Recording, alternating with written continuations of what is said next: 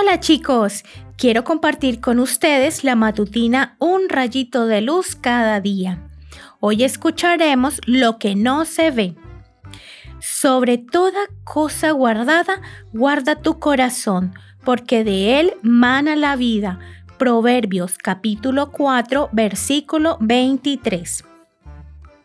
Si te dijera que estoy pensando en un hombre que trepó un árbol, ¿en quién pensarías?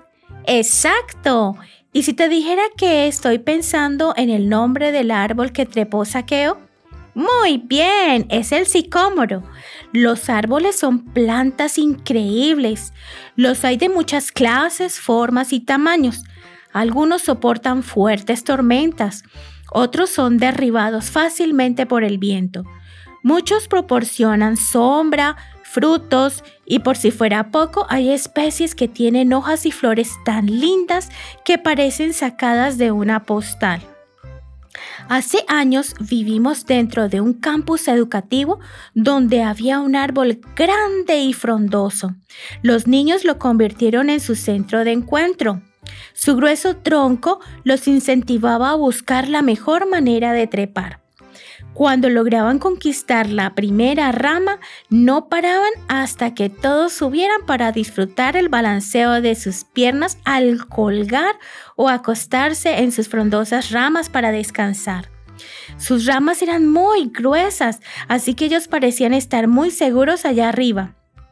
Se desplazaban sin miedo y con facilidad hasta alcanzar lo más alto. Imagínate a los niños jugando felices sin ninguna preocupación. A ninguno se le ocurría pensar que ese árbol perfecto para la diversión se caería o partiría en dos en cualquier momento. Pero lo que se veía no era lo más importante. Lo más importante era lo que no se veía, el anclaje, la parte del árbol que estaba enterrada bajo tierra. Para que un árbol crezca firme necesita raíces. La raíz no es visible, pero es la parte más importante. Es la que da vida, belleza y mantiene fuerte a un árbol. Cuanto más profunda es la raíz, más grande y fuerte es el árbol.